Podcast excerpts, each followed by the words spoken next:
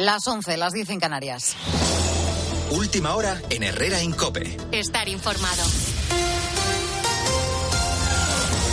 El 40% de los consumidores no puede mantener una temperatura adecuada en su hogar. A pesar de las medidas que el Gobierno ha puesto en marcha para frenar la llamada pobreza energética, este salvavidas no llega a más de la mitad de los posibles beneficiarios. De hecho, una de cada diez personas no paga a tiempo sus facturas de luz y gas. Y todo en el día en el que despedimos el mes de febrero con la luz subiendo, Claudia Cid. Sí, el precio medio mayorista casi duplica el del mes de enero, encareciendo la factura media en la tarifa regulada entre un 20 y un 30%. Una solución para los hogares más vulnerables es el bono social eléctrico, aunque de momento solo se han acogido a él un 40% de los destinatarios. El motivo, la falta de información y un exceso de papeleo a la hora de solicitarlo. Roberto Barrella es experto en energía y pobreza energética y explica cuál sería la solución. Lo que proponemos es sea una solución muy sencilla, o sea, simplemente quien lo necesite lo solicite y automáticamente se pueda comprobar a través de las bases de datos tanto de Hacienda como de servicios sociales y haciendo un cruce de datos se podría llegar a asignar de manera mucho más eficaz y mucho más rápida eh, estas ayudas. Lo que se ha funcionado es la reducción del IVA y de los cargos en la factura eléctrica, que según los expertos ha evitado que 200.000 hogares entren en riesgo de pobreza energética. A esta hora, por cierto, arranca la presentación de los datos de la asignación tributaria registrados a favor de la Iglesia en la declaración de la renta de 2022. Puedes seguirlo en directo en cope.es. Más cosas. Revuelo en el Partido Socialista por el alcance que puede tener el caso mediador, la trama corrupta canaria liderada por el exdiputado socialista Juan Fernando Fuentes. La inquietud por el escándalo ha llevado a Ferraz a ordenar a sus diputados que extremen las precauciones y que guarden silencio, Ricardo Rodríguez. Esa es la instrucción. Ferraz ha exigido a los suyos que cuiden el comportamiento en sus salidas, que sean ejemplares fuera del Congreso y guarden discreción. La cúpula federal da por bueno que los diputados señalados hasta ahora cenaban con Juan Bernardo Fuentes y sus acompañantes y ahí quedaba todo. Mientras el PP y en su nombre Belén Hoyo ha reclamado al PSOE que identifique ya a sus parlamentarios implicados en la trama. ¿Cuántos diputados socialistas han participado en cenas o fiestas pagadas por la trama criminal? ¿Quiénes se han lucrado? ¿Qué medios públicos se utilizaron y por quiénes? Los populares emplazan a Pedro Sánchez a depurar responsabilidades y piden las comparecencias de hasta cuatro ministros, Nadia Calviño, Margarita Robles, Fernando Grande Marlasca y José Manuel Álvarez, para que rindan cuenta de las relaciones de sus departamentos con el apodado Tito Berni. En Italia prosigue la búsqueda de los inmigrantes desaparecidos en el naufragio de una embarcación el pasado domingo frente a las costas de Calabria. Ya sin esperanzas de encontrar a más supervivientes tras los 82 iniciales, se han recuperado los cadáveres de 64 personas. Corresponsal Eva Fernández. A primera hora de la mañana el mar arrojaba a la costa la parte de la barcaza en la que se encuentra el motor, pieza clave para intentar averiguar las causas del naufragio. Desde el aire se intenta dar con los cuerpos de los todavía 30 desaparecidos que presumiblemente iniciaron la travesía desde Turquía. En estos momentos escenas de dolor se suceden en la morgue de Crotone, donde los vecinos de esta pequeña ciudad han llevado flores y colocado carteles en los que se lee a nadie se le puede dejar ahogar en el mar. La primera ministra Giorgia Meloni ha enviado una carta a la Comisión Europea para concretar de una vez por todas lo acordado en el último Consejo e insiste en que el nuevo decreto que limita el rescate de las ONG no tiene nada que ver con esta tragedia. Con la fuerza de ABC.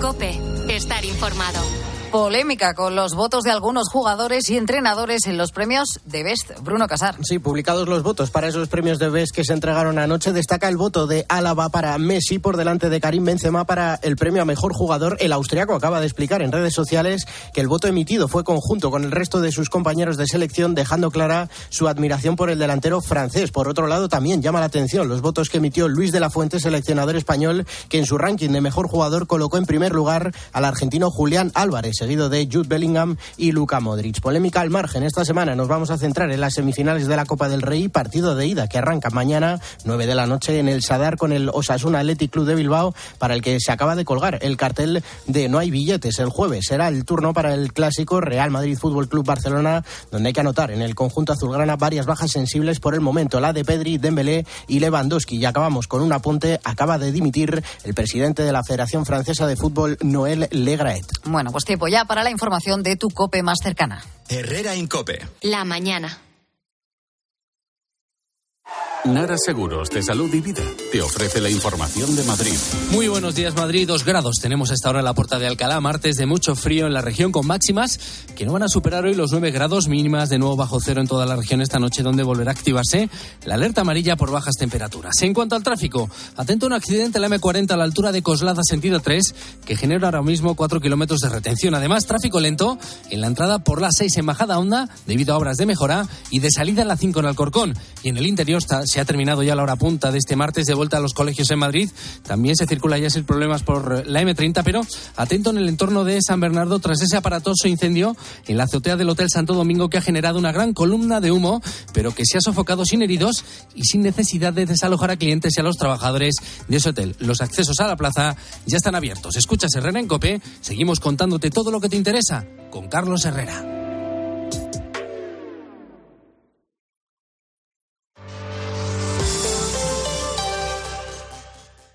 La realidad que te rodea se puede mirar. Si se llegara a implantar la semana laboral de cuatro días. ¿Queremos la semana laboral de cuatro días?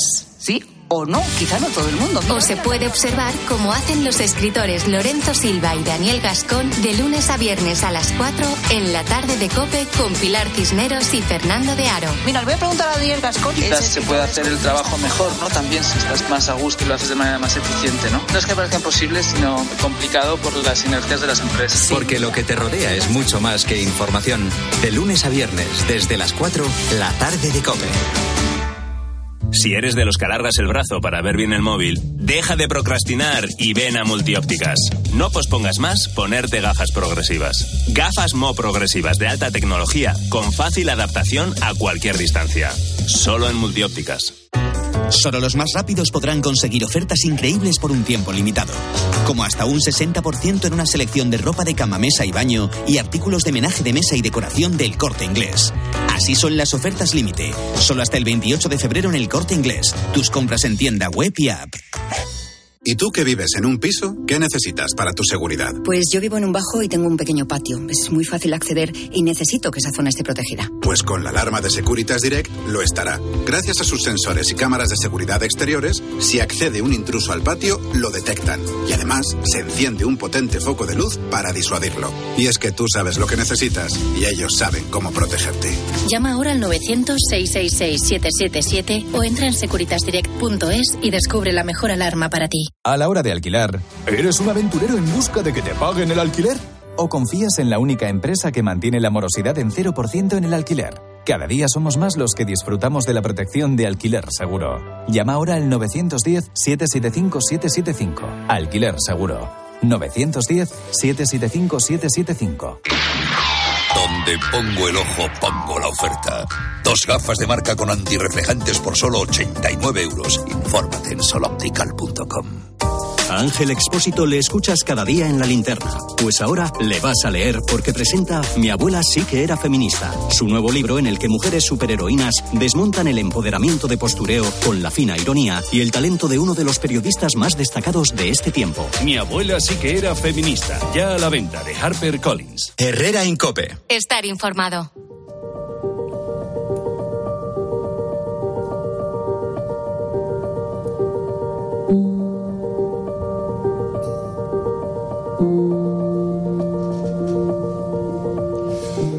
Teniendo un artista como Goyo en la plantilla, eh, claro, es muy difícil abordar este asunto porque vosotros sois conscientes de que a Goyo cualquier día van a empezar ya a copiarle. Sí, sí, sí, sí. Es decir, copiarán originales de Goyo y dirán...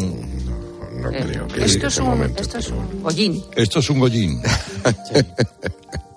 No, no, bueno, oye, ¿y qué pasará entonces?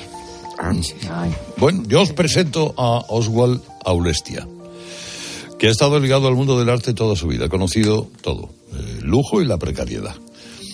El FBI lo tuvo en el punto de mira por estar en el centro de una trama internacional, sede en Barcelona, ramificaciones en Estados Unidos, Canadá, Australia, Japón, que, que involucraba a marchantes y galeristas de renombre por falsificaciones de arte. Pasó 11 meses en prisión, de los que aprendió el silencio, dice. Y ahora sigue plasmando lo que sabe en sus cuadros mientras publica este libro El falsificador. Es un testimonio del que se considera uno de los mayores y mejores falsificadores de arte de la historia. Oswald, ¿cómo está? Buenos días. Pues mira, de pie. bueno, perdón, sentado. Eso es.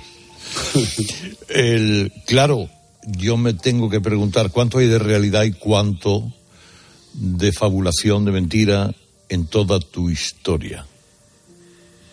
A ver, ¿en mi historia o en la historia que han creado los demás? Bueno, Habría que saber de qué historia te refieres. Mm. La que tú has contado en el falsificador. Eh, um, no sé si es una cualidad o un defecto, pero soy sincero. Y más si no me pagan, porque si me pagase no podría dedicarme a contar mentiras. Pero si no, considero que es un trabajo inútil. En el libro, todo lo que cuento, pensando que es una obra literaria, es verdad como comprenderás, hay párrafos o hay secuencias que las he encontrado interesantes, pero no porque sean verdad. Ejemplo es, por ejemplo, el final de año, que cuando se van la gente de mi estudio aparecen todos mis amigos muertos. Como comprenderás, esto no es verdad. Pero todo lo que cuento, sobre todo las historias de mi vida, son reales. Eh, ¿Todo lo que vale dinero se falsifica, Oswald? Es una pregunta que la puedes contestar tú mismo. Lo que, lo que sí te puedo asegurar, que lo que no vale dinero no, No se se- no se falsifica. Eh, claro, la falsificación es otro tipo de arte. Em, em, no estoy de acuerdo contigo. ¿No? No. ¿Ves saber pintar, por ejemplo, una Gioconda? Ah, pero esto ya son palabras mayores, ¿no? Claro. Claro. Mm, Pero vuelvo a repetirte, yo considero que el arte está en la creación, no en el copiar. Esto es. Conseguiste vender a tres marchantes diferentes la misma escultura. Eh, con, mu- con gracia y con soltura, claro. Bueno, este don lo heredé de mi padre, porque mi padre tenía unas capacidades eh, inauditas. Sí. Tú empezaste aprendiendo con tu padre, eh, que era escultor. Sí, mi padre era escultor, sí. Eh, ¿La gente quiere tener lo que tiene fama, aunque sea auténtico, aunque no lo sea? Em, es una pregunta bastante difícil de contestar. Primero porque yo no sé lo que piensa la gente. Puedo contarte lo que pienso yo. Pero me figuro que el aparentar, eh, todos nos gusta aparentar, te guste o no, tener un buen coche, una mujer hermosa al lado, etcétera, etcétera, un buen reloj, etcétera, etcétera, estamos acondicionados eh, a este placer que nos da la ostentación, ¿no? Me figuro que a todos nos gustaría, y a ti mismo, que si puede llegar a un amigo a tu casa y decir, ¿has visto este Picasso que acabo de comprar? Lo he pagado 12 millones de euros. Está bien, ¿no? Esta ostentación, en el fondo, nos gusta a todos.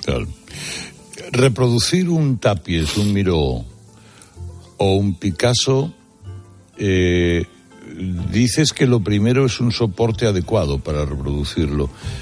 Y ni siquiera el soporte, sino el tiempo que se tarda en encontrarlo. ¿no? Sí, es la realidad.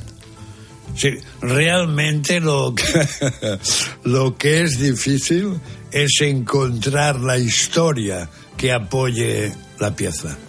Hacerla es, es, es relativamente falso, es fácil. Eh, eh, bueno, fácil para el que es un artista en eso. Sí, es claro, fácil para el que, el que domina la técnica. La, técnica. Pero luego, ¿cómo se venden esas cosas? Por ejemplo, tú me, me imitas un tapies y me lo vendes eh, y no me das papeles del tapies porque no tienes papeles de autentificación del tapies. A mí eso me da igual si me lo vendes barato, ¿no? Em, a ver, a ver, ¿cómo lo... Cómo en, en, un espacio de tiempo limitado es muy difícil contestar a tu pregunta, ¿no? Em, la pieza no se vende por la pieza. Un ejemplo. Yo puedo salir ahora con un tapios o un miró debajo el brazo y recorrer todas las galerías de España. Nadie me lo va a comprar. ¿Quién, ¿Quién quieres que me lo compre? Si no hay papeles, si no hay una historia detrás. En cambio, si en vez de llamarme Oswald me llamase eh, el dueño del corte inglés o el Amancio Ortega o, alguien en una posición realmente importante en la sociedad, seguro que uh, la Sotheby, la Christie, cualquier gran cadena de arte me aceptaría la pieza. Todo es cuestión de el historial de la pieza, no la pieza en sí, no si está hecha a un nivel extraordinario o menos, no sino la proveniencia. ¿De dónde viene esta pieza? Si viene del rey, seguro que no hay ningún problema para venderla. Pero si viene de mí, no creo que se pueda vender. Eh, el, para un encargo del Museo de Arte Moderno de Japón tardaste solo tres meses en hacer cinco piezas importantes, de Miró, de Picasso, de Chagall, de Tapies y de alguien más, de Chirico creo. Eh, Solo tres meses. Eso, y cualquiera viéndolos creería que era de Miró, de Picasso, ¿eran copias de un original o era una obra que tú te habías inventado siguiendo el estilo de cada uno de ellos? A ver, en el momento que tú copias un original, la pieza que estás realizando no tiene, ninguna valor, no, tiene ningún valor porque existe otra que es original. Bien tienes que ser capaz de crear una obra dentro de aquel estilo, pero que no sea igual que otra. Lo comprendes, ¿no? Sí, sí, sí, sí, sí. Es decir, que esto lo habría hecho Miró. Eh, no conocía este cuadro, pum, ya está. Exacto. Exacto. ¿Y, y, no tienes problemas en aduanas con esas obras? A ver, cuando cuando es uno es un poco profesional, eh, puede convertir un cuadro eh, de un gran autor en una obra suya. Y después, cuando llegas al país donde, donde vas a realizar el trabajo, solo necesitas un, una, un pote de cera limpias el cuadro y detrás del cuadro está la pieza. Si alguien te llama y te pide, Oswald, ¿puedes pintarme un, un Picasso? ¿Qué le cuesta a esa persona? En e, todo en la vida son las circunstancias. Las circunstancias te marcan, te acondicionan. Em, en este momento, en este momento, em, la cantidad que pediría es tan grande que no creo que encontrase ningún cliente que estuviese dispuesto a pagarlo. Pero estas son las circunstancias, porque ahora con todo esta, este ruido del Oswald falsificador, las series, los programas, todo esto hace posible que tenga la posibilidad de acceder al mercado y vender a muy, a muy buen precio. Pero si estas circunstancias no fuesen las actuales y viviese debajo de un puente con el frío que hace, te imaginas, ¿no? Puede ser que sí que lo aceptaría. Hoy lo dudo. ¿Y, y, cómo es tu arte, un cuadro firmado por ti? Um, es una masturbación, una pura masturbación. Es el placer por el placer. Mm. Quiero decirte, yo cuando me enfrente a una tela, busco solo el placer. No, no intento decir nada, ni intento comunicar a los demás un discurso o nada de esto. Es solo el placer estético. Lo que me- la creación de esta obra es la que me produce placer. Eh, en casa de Ricky Martin dices que había cuadros tuyos. Sí, pero es, es muy largo de contarlo. Lo único que es claro, ah, primero hay que entender la sociedad americana. Quiero decirte, y es muy compleja y menos con el tiempo limitado. Allí las fiestas son al orden del día y las fiestas se realizan en casa de los famosos, que ponen a disposición su casa y todas las empresas de decoración, de muebles, de lampadarios, de, de vi- vi- vidrios, cuadros, ah, arredan la casa, quitan todo lo que hay en la casa y ponen esta mercancía en la fiesta. Eh, em, Yo realicé mi mercante, tenía contactos y sí, ah, realicé varias exposiciones en la casa de muchos famosos sí. y conocí a Ricky Martin en esta ocasión. ¿Y hay cuadros tuyos en algún museo? Ah, a ver, a ver, ¿cómo te lo diré? No es por, yo- a, a mí ponerme medallas no me interesa. No me interesa por un motivo. Aquello que me da placer es mis, mis cuadros. No considero ningún colgarme una medalla diciendo que he sido capaz de copiar oh, la obra de otros y que puede estar en museos, etcétera, etcétera. Esto, eh, mm, quiero decirte, seguro que habrá obra mía en varios museos, pero no es una cosa que tenga satisfacción en contarlo. Preguntas que le hace Goyo González. De todas las obras que ha copiado, dígame un original que no dudaría en tener en su casa. En mi casa seguro que no tendría ninguna copia. No, no, digo un original de los que usted copió. Ah, ¿Cuál le gustaría tener? Ah, no había entendido. Una obra. No había entendido la pregunta. Pues una obra, pues me gustaría, me colgaría Modrian a Francis Bacon, a Roy Lichtenstein. Alguno de estos tres lo colga- me lo colgaría, sí. Juguemos al trile artístico. Imaginemos tres cuadros iguales. ¿Reconocería el suyo? No te he entendido la pregunta. Tres cuadros idénticos. Sí. Uno de ellos es el suyo. ¿Sería capaz de reconocerlo? Sí. ¿Por y cómo? porque ha- hay un hecho que es en cada cuadro, aunque sea un porcentaje muy pequeño, hay algo tuyo y esto lo descubres. Descubres esto. ¿Qué opina? Pequeños particulares, ¿eh? Minúsculos detalles, quizá. Mi- minúsculos detalles, exacto. ¿Cuánto me cobraría por una de sus obras?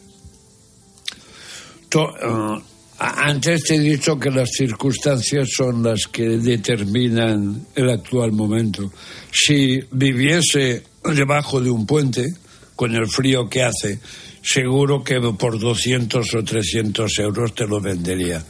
Hoy, hoy en día, Hoy, sab- hoy.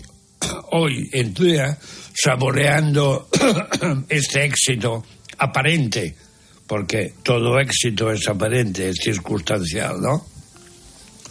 Pues hoy te podría pedir 5.000. ¿Considera que estaría bien pagado? Mm, Bien, bien, bien pagado puede ser que no. pero bien, bien pagado puede ser que no. Pero es el precio que en este momento se mueve mi obra. ¿Qué opina de los que opinan que el arte moderno es un engañabobos? Es otra pregunta difícil que me haces, porque toda moneda tiene dos caras. Ahora falta saber qué cara quieres que te dé mi opinión. por un lado puedo compartir un poco lo que acabas de decir, por el otro no. La honestidad, ¿no? Hay, hay que ser honestos en nuestro trabajo, ¿no? Tener la capacidad de, de, de buscar la originalidad. Cuando la obra no es original, em, pierde todo su significado. Lo vemos en el cine, lo vemos en la literatura, lo vemos en la música. Cada, reconocemos al cantante sin necesidad de leer quién es el cantante, ¿no? ¿Por qué? Porque tiene una originalidad. En el arte es exactamente lo mismo. Y ya por último. Dime. por último, me estoy extendiendo hoy un poco más por razones obvias. Yo pinto, pinto hace tiempo y expongo. No voy a dejar pasar esta oportunidad. Deme un consejo para vender más y mejor mis cuadros. Oh, lo que me acabas de decir es dramático. El consejo es horrible. El consejo que te voy a dar es horrible. Yo no estoy de acuerdo en ello, pero ¿qué puedo hacer si la realidad hace que te lo diga? ¿eh? ¿Qué vende? Vende el ruido, vende la mierda. Esto es triste para un artista, ¿eh? Claro, porque eh, al fin y al cabo cada cuadro que haces hay algo tuyo allí, ¿no? Mucho. Ahora, ¿no? Y hostia, y oír que uno te diga, que el único que cuenta es el ruido. ¿eh? Qué triste, ¿no? Donde, por ejemplo, en este sueño que estoy viviendo, hay algo que me molesta. Y es que la gente se acerca a mí, no por mis cuadros, que al final pueden gustar, ¿eh? Pero no se acerca a mí por este motivo. Se acerca a mí por el falsificador. ¿Quién vende, el falsificador o el Oswald? Esto produce una cierta tristeza. Pero bueno, ¿qué le vamos a hacer? Así que mi consejo es que hagas mucho ruido. Y después, cuando te enfrentes a la obra, que seas tú mismo. Maravilla. Gracias. Eh, Oswald Aulestia, eh, recuerden, El falsificador. Es el libro y el personaje, como han podido comprobar, el artista, en una palabra. Es fantástico. Eh, Osvaldo, muchísimas gracias. Un fuerte abrazo. A vosotros.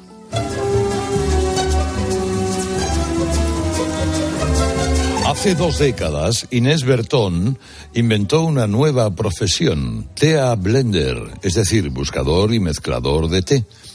Inés tiene un olfato absoluto, tanto que hasta los 18 años sufría dolores de cabeza muy intensos.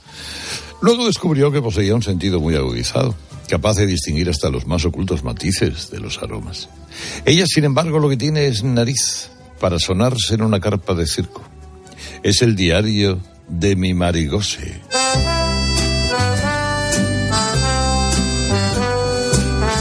Querido diario, a mí un día me va a dar un ictus.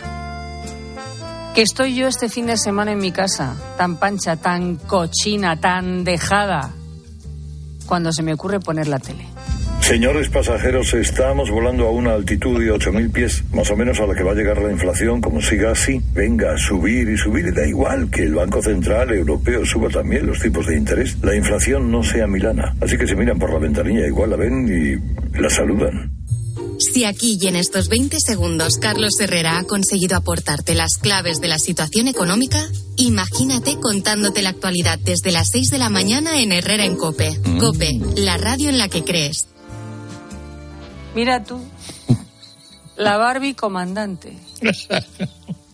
Que ahora ya no es de ferrocarriles, ahora es de aviación. Pero vamos a ver, ¿hay derecho a que la gente que está en sus casas tranquilamente tenga que llevarse este sobresalto? Que te echan el anuncio sin un warning ni nada. Adviertan ustedes, hombre, una señora que diga, la voz que van a escuchar a continuación le puede a usted provocar que se le revienten los botones. ¡Oh! Rápido, coja palangana. ¿Es necesario que las personas que de manera inocente se acercan a sus televisores y le dan alón tengan que soportar este poltergeist? Pero ¿cómo que si Kim Jong-un ha conseguido aportarme las claves? Lo que ha conseguido es que yo me vea en ese avión y me quiera tirar y caer despeñada como las cabras. Pero es que lo mejor es al final. Le sacan ahí, mientras la otra habla, una foto fija, como muy puestito. La cabeza está desproporcionada con respecto al cuerpo. Todas las cabezas de mi cuerpo. Ahí, ah, bueno, es que, Es que yo es no que no, voy a voy a- hablar, no no voy a quiero nada, hablar, pero es que no quiero hablar. Ahí le han metido Photoshop, a lo mejor también en todas las cabezas y se han pasado. Lleva una almendra muy poderosa y luego el cuerpo de Heidi Klum, como si fuera un recortable, con el pelo lamido por una vaca y sin proporción. Bueno, eso tengo que decir que me gustó, lo del pelo y la desproporción. ¿Para qué voy a decir que no? Exijo hablar con el creativo, esta empresa va a pique. Bueno está que le aguantemos, pero encima presumiendo. En Cope nadie al volante. Ay, de verdad, qué asco. Ahora hablamos de línea directa. Y de las cosas que suceden eh, normalmente y que nos traen a mal traer, la ducha que está fatal, el radiador del coche, los radiadores de tu casa que, que no tienen agua tampoco. Oye, ¿y si unís el seguro del coche y el de casa? Ahora con línea directa es posible, ¿eh? Si unes tus seguros de coche y casa, además de un ahorro garantizado, te regalan la cobertura de neumáticos y manitas para el hogar. Y esto es sí o sí, o sea que no hay más, ¿eh? Vete directo a lineadirecta.com o llama al 917-700-700. Ahí lo puedes consultar todo. Línea directa. El valor de ser directo. Escuchas Herrera en Cope. El programa líder del prime time de la radio española. Escuchas Cope. Y recuerda, la mejor experiencia y el mejor sonido solo los encuentras en cope.es y en la aplicación móvil. Descárgatela. Programa doble de una voz inolvidable. Hay que arreglar esas uñas y ese visage. Rocío Durcal. Rocío, no pienso darte más la lata. Tengo 17 años. Y la chica del trébol. Una no puede andar sola de noche. Vete y no vuelvas. El domingo a las 3 menos cuarto de la tarde. Viva el cine español en 13. Saltar en paracaídas, subir al Everest o escribir un libro te cambian la vida. Como el Zurich Rock and Roll Running Series Madrid. El próximo 23 de abril corre en su nuevo recorrido. Maratón, media y 10 kilómetros. Los dorsales vuelan, así que inscríbete ya en rockandrollmadridrun.com. Bebida oficial Coca-Cola. En Bricomart nos encanta llamar a las cosas por su nombre y como nos dedicamos a materiales de obra, es normal que ahora nos llamemos Obramat, profesionales de la construcción y la reforma. Obramat. Una llamada de móvil, esa reunión eterna, recoger a los niños. Nos pasamos el día corriendo por estrés. ¿Cómo no vamos a tener dolor de cabeza? Gelocatil 650 con paracetamol bloquea eficazmente el dolor. Gelocatil, rápida absorción contra el dolor a partir de 14 años. De Ferrer, lea las instrucciones de este medicamento y consulte al farmacéutico. A la hora de alquilar, ¿eres un aventurero en busca de que te paguen el alquiler? ¿O confías en la única empresa que mantiene la morosidad en 0% en el alquiler? Cada día somos más los que disfrutamos de la protección de alquiler seguro. Llama ahora al 910-775-775. Alquiler seguro. 910-775-775. Hay momentos de tu vida en que solo viajas con tu guitarra y otros en los que te llevas un sonajero, o dos, o tres. Tu vida es flexible y ahora tu forma de tener un SEAT también. Con SEAT Flex elige tu SEAT sin pagar entrada, por el tiempo y los kilómetros que quieras, con garantía y mantenimiento incluidos. Y al final decides si lo cambias, lo devuelves o te lo quedas. SEAT Flex, la compra flexible que se mueve contigo. No se trata de batir récords, sino de llegar más lejos, porque puedes. HSN, con más de 12 años de experiencia en nutrición deportiva, pone a tu disposición fórmulas innovadoras para mejorar tu rendimiento y recuperación. La mejor calidad al mejor precio y envíos súper rápidos. Visita hsnstore.com. Nutrición deportiva para una vida sana. En la noche, la radio deportiva solo tiene un número uno. ¿Cómo está el ambiente por Barcelona? Bueno, pensando que estos son cosas en Madrid. Yo no tengo la sensación de que sea muy mayoritaria en esta ocasión esa sensación de que Madrid nos ataca. Porque he hablado con muchos socios del Barça que te dicen, vale, vale, qué mal huele esto, esto Pero, tal, Juanpa, no sé qué". perdóname, tú no estás pagando a un proveedor 20 años si no sacas un beneficio. Escucha a Juanma Castaño en el partidazo de Cope, de lunes a viernes desde las once y media de la noche. El número uno del deporte.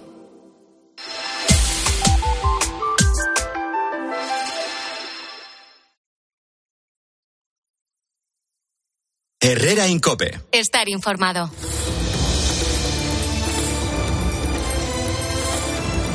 Aquí está Javier Sierra, damas y caballeros. Querido Javier, buenos días. Muy buenos días, Carlos. Oye, el Museo Británico de Londres, que es donde pronto expondrá Goyo, Sí. acaba de... Eh, ¿Qué, qué hago con vosotros? Yo- Bueno, pero- te lo he dicho hasta Oswald, te lo ha dicho. pena. No. Oye, aceptan, aceptan objetos modernos, ¿eh? O sea, que- que- Bien, al- Entrevista, Qué buena entrevista le has hecho a Agustín el Casta, ¿eh? Maravilloso, Osvaldo, ¿eh? maravilloso. Me- me parece- Y cuidado, he visto sus obras y hay, hay algunas magníficas, ¿eh? Magníficas. Muy bueno. Bueno, muy bueno. Bueno, el Museo Británico de Londres, 270 años de existencia. Primer museo nacional del mundo que fue. Y, eh, en fin, piezas de todas las partes y una colección de objetos rodeados de misterio. Claro. Claro. Eh, acabas de llegar de Londres. Sí, son siete- a- a siete- todas las salas del British. No, a todas no, a todas no, porque eso es imposible en, los tres días que pasé allí. Pero oye, son siete millones de, objetos, de artefactos de todo tipo, desde los prehistóricos hasta los más recientes. Y entre esos siete millones de objetos, evidentemente, hay algunas cosas muy curiosas. Yo iba detrás de em, objetos con maldición. Esta es una historia muy, muy curiosa, ¿no? Y, claro, evidentemente, el Museo Británico, que es la mayor colección, por ejemplo, de piezas egipcias de todo el mundo después de- del Museo Egipcio del Cairo, eh, guarda en esa colección una tapa de sarcófago que fue muy polémica hace algunos años. La llaman allí la momia desgraciada o la momia de las desgracias, ¿no? Porque en 1921 un artículo de The Times eh, hizo referencia por primera vez a este objeto diciendo que cada vez que lo movían en el Museo Británico eh, alguien enfermaba o incluso fallecía, ¿no? Eh, eh, el objeto tuvo tanta fama que en el año 95, 1995, todavía daban una, una hoja informativa sobre la maldición de ese sarcófago, pero esa hoja informativa y ese cuidado que prestan a la tapa de esta Unlucky Mummy, como dicen en inglés, eh, la verdad que ha desaparecido y hoy es un objeto más. Lo curioso es que mm, un amigo de Conan Doyle, en el año 1907, eh, fue comisionado por un periódico eh, para escribir sobre este objeto en contra de que aquello era una superchería, vamos, que, que, que ningún objeto podía traer desgracia. Oye, y este escritor, este, este periodista que se llamaba Bertram Fletcher, que tenía 36 años y estaba en perfecto estado de salud, falleció antes de poder publicar su artículo. ¿no? O sea que imagínate, quería ver ese objeto, quería ver la barba de la esfinge. ¿Tú sabías, Carlos, que la famosa esfinge de Giza tuvo una barba, como la de la máscara de Tutankamón? Ah, no sabía. Sí, bueno, pues los fragmentos de esa barba se los llevaron los ingleses, claro, ¿no? Hay una, hay una camiseta que por ahí circula muy divertida que muestra las pirámides y dice, ¿por qué los ingleses no se llevaron las pirámides? Y decía, porque eran demasiado grandes para cargar con ellas, ¿no? Pues, pues, pues esa es un poco la historia del Museo Británico. Hay de todo, de todas partes del mundo y algunos objetos verdaderamente sorprendentes, desde luego. Eh, por ejemplo, reliquias de magos y videntes que trabajaban para los rayos de los reyes de Inglaterra.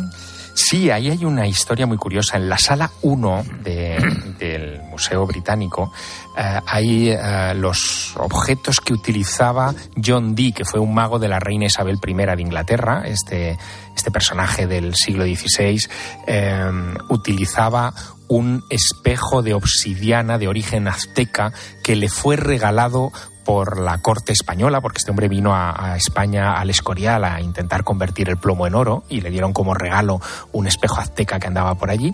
Y ese espejo azteca que todavía hoy tiene un pulido extraordinario, vamos, que, que, que te asomas a esa piedra negra perfectamente eh, erosionada y, y te reflejas como casi si fuera un espejo de cristal, lo utilizaba para intentar comunicarse con los ángeles. Bueno, el caso es que este John Dee fue muy famoso, dejó también unos sellos con unas invocaciones que nadie ha podido descifrar y todas ellas están en, ese, en esa sala 1 junto a otro objeto que a ti te volvería loco, que es la sirena de Fiji. O sea, hay una sirena. Sea, un, un objeto, o sea, un- en realidad es un cuerpo de mono pegado a una cola de pez que eh, compró el Museo Británico por una cantidad importante en 1822, más de 6.000 dólares americanos, y que desde luego es un fraude, ¿no? pero está expuesto como fraude en una, en una de las estanterías del museo. Son, como te digo, 7 millones de objetos y hay, hay muchas piezas sin etiquetar que tienen historias detrás curiosísimas. Y la copa de Licurgo. De Licurgo, sí, este, bueno, este es un objeto, mm, este sí que es extraordinario. Fue propiedad de la familia Rothschild, ¿no?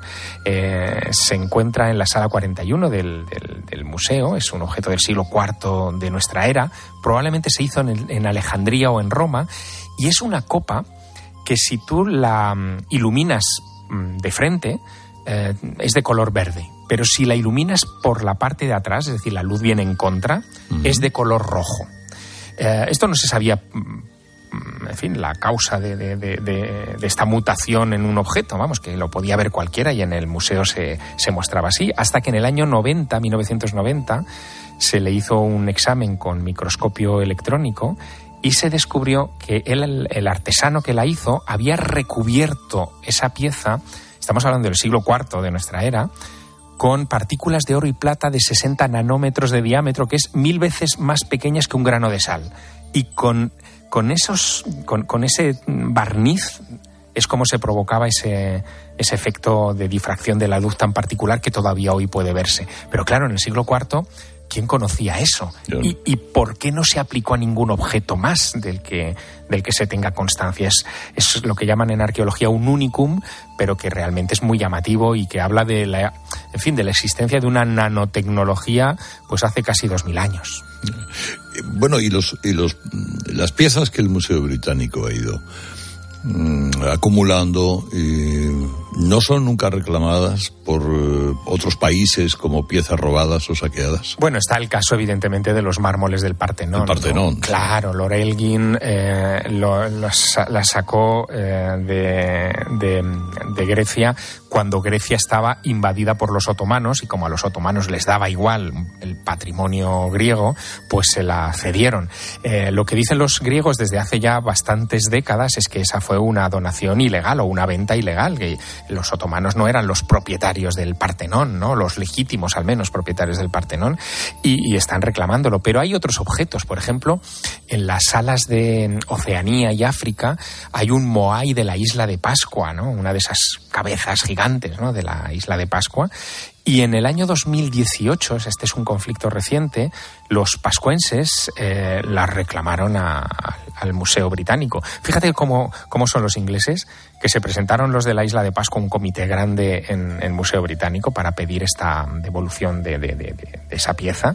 Y lo que mm, hicieron fue llevar unas ofrendas mm, de tierra de la isla de Pascua, de, en fin, de, una serie de objetos sagrados de la isla de Pascua. Y lo que hicieron los mm, responsables del museo fue decir, bueno, déjennos las ofrendas, las colocaremos junto al Moai, pero esto el Moai no se lo llevan. ¿no?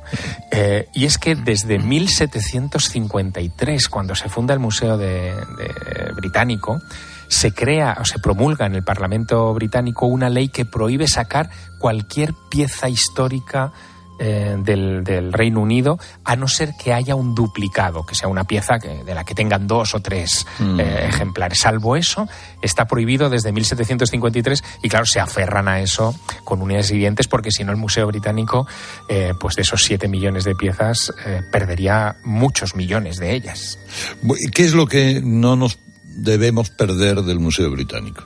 Bueno, hay muchas cosas, ¿no? Pero, pero yo creo que, mira, muy curioso también como esos objetos que se sabe hoy que son fraudes, hoy hablabas de falsificaciones en el arte, ¿no? Bueno, se sabe que son fraudes y sin embargo están expuestos. Está la calavera de cristal, o sea, bueno, Indiana Jones tiene una película dedicada a ello, pero hay una calavera de cristal que se pensaba que era eh, mesoamericana, quizá azteca o, o maya, eh, que es de tamaño natural humano y que eh, ahora sabemos, cuando se ha examinado por microscopio electrónico, que se fabricó en el siglo XIX. Pero bueno, la tienen expuesta con su explicación. O, en fin, ahí está la piedra roseta, la que ayudó a descifrar los jeroglíficos hace 200 años. El código de Hammurabi, ¿no? el, el primer código de leyes del que tenemos constancia, en donde hay leyes tan curiosas como que si alguien acusa de homicidio a una persona y no presenta pruebas, eh, el ejecutado va a ser él. Bueno, pues, pues ese tipo de códigos de leyes tan antiguos y tan curiosos se encuentran también en el Museo Británico y hay que verlos. Qué maravilla. Gracias, querido Javier. Hasta la semana que viene. Hasta la semana que viene, un abrazo. Aquí la ensalada divertida de hoy, que no sé por dónde va a empezar. Pues sabes que ha habido carnavales en medio mundo los últimos días y en Canarias por todo lo alto. Gala de la Reina del Carnaval de Gran Canaria en el Parque Santa Catalina. Actúa Carlos Baute. Yo nunca he pedido enamorarme, pero es que lo que siento no depende de mí. Yo me encontré el trending topic de golpe el fin de semana. Los asistentes se quejaban de que Carlos Baute había hecho un playback tan evidente que no se sabía ni la letra. Oh, Yo no estaba, ¿eh? Pero eh, digo, yo vi un montón de comentarios en ese sentido. Que y- tiene la boca muy grande y se le nota mucho seguramente.